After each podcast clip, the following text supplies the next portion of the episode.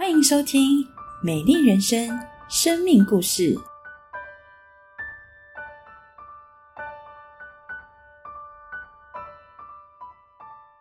大学毕业后，上帝也很奇妙的带领我能在台北服兵役，让我即便在兵役期间，仍然能够稳定的参加教会的活动。服完役后，上帝也帮助我，让我找到一份稳定在大学做研究助理的工作，也为我预备了很关心我、帮助我的老板及同事们。转眼间，我就待了八年，期间还顺利的完成了我的硕士学位。由于大学期间参与了教会许多不同的活动的筹备过程中，也学习如何跟不同年龄层的人相处共事，这让我在工作上非常的得心应手。不论是撰写研究计划，或是举办各式的研讨会、研究室的行政管理等，几乎都难不倒我，也让我十分受到老板的器重。然而，虽然工作十分的顺利稳定。但在当中，我却也找不太到自己的价值，总觉得少了些什么。即便老板很鼓励我继续出国进修，但我总是没有什么动力。这段期间，我仍然持续的参与教会的活动，除了六日固定去教会，我下了班也很努力的参加各样的活动。生活就是学校、教会、家里三点跑，在同学朋友的眼中。建龙就是个认真殷勤的基督徒。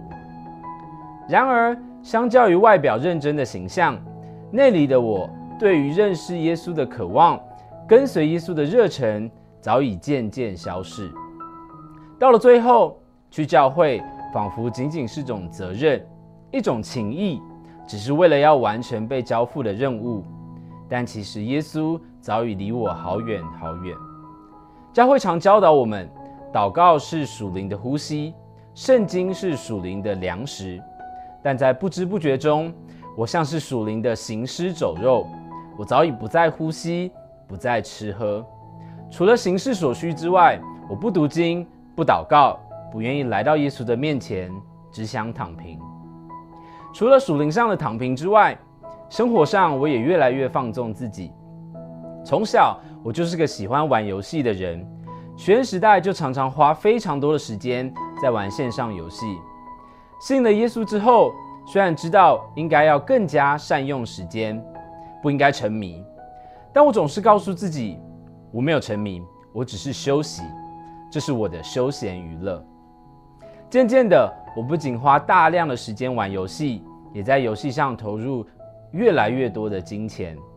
虽然理性上知道这一切都是虚空。都只是城市嘛，电断了就什么都没有了，但我却难以自拔。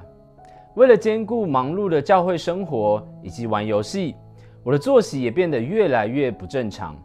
不论每天多忙多累，回到家多晚，我都一定要花两到三个小时的时间玩游戏之后才肯入睡。可想而知的，我上班开始大迟到，在教会心不在焉，每天都很疲惫。只有玩游戏的时候异常的亢奋。我知道这是种辖制，也知道这样的生活只会让我离耶稣越来越远。但每当我尝试要挣脱，撑不到一个月，我就又会回头。这样的生活持续了非常长的一段时间。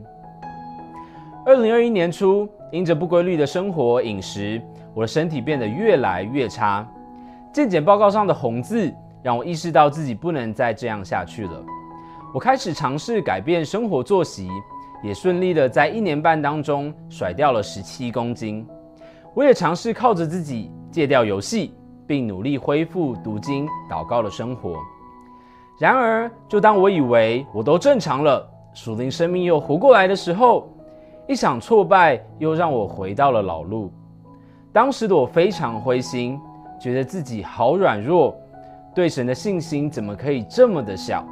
一切似乎又回到了那个跳不出的循环当中。感谢神，人的尽头就是神的起头。如今回头看，发现上帝的恩手不曾离开过。感谢神，在我极度软烂的时候，牧长辅导不间断的为我祷告，并且不放弃的鼓励陪伴我，帮助我。在我不想参与服侍的时候，想逃避的时候。仍然不断的要求我为我存留少数与神相遇的机会。我也感谢神，即便生命生活如此的颓废，上帝仍保守我，使我持续在教会当中没有离开，以至于我仍有机会在最萎靡的时候能够听见神的话语。从去年底开始，上帝的话语就不断的在主日当中对我说话，要有天国的价值观。要做正确的投资，要得天国的荣耀。然而，即便听到了这些提醒，我仍然摆脱不了游戏的捆锁。今年过年前，我因为确诊开始发烧，睡不着觉。我于是随手点了手机里面一个国外牧师的讲道，我心中想着，也许听着听着，我就会睡着了。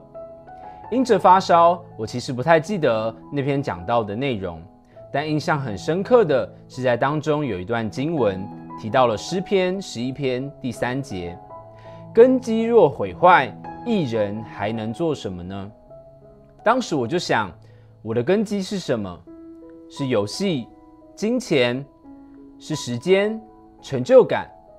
上帝突然感动我，要把根基立在耶稣基督不动摇的磐石上。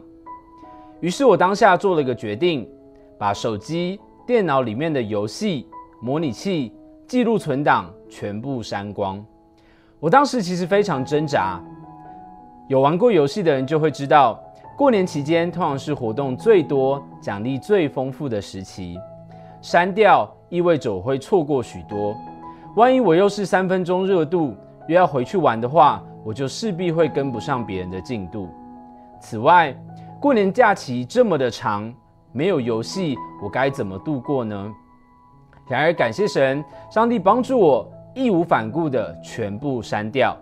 此外，因着确诊，上帝保守我，让我在过年期间没有体力跟心力可以玩游戏，让我成功度过最挣扎难熬的阶段期。感谢神，当我选择起来亲近他，他就亲近我。当我重新拿出圣经，开始建立祷告的生活。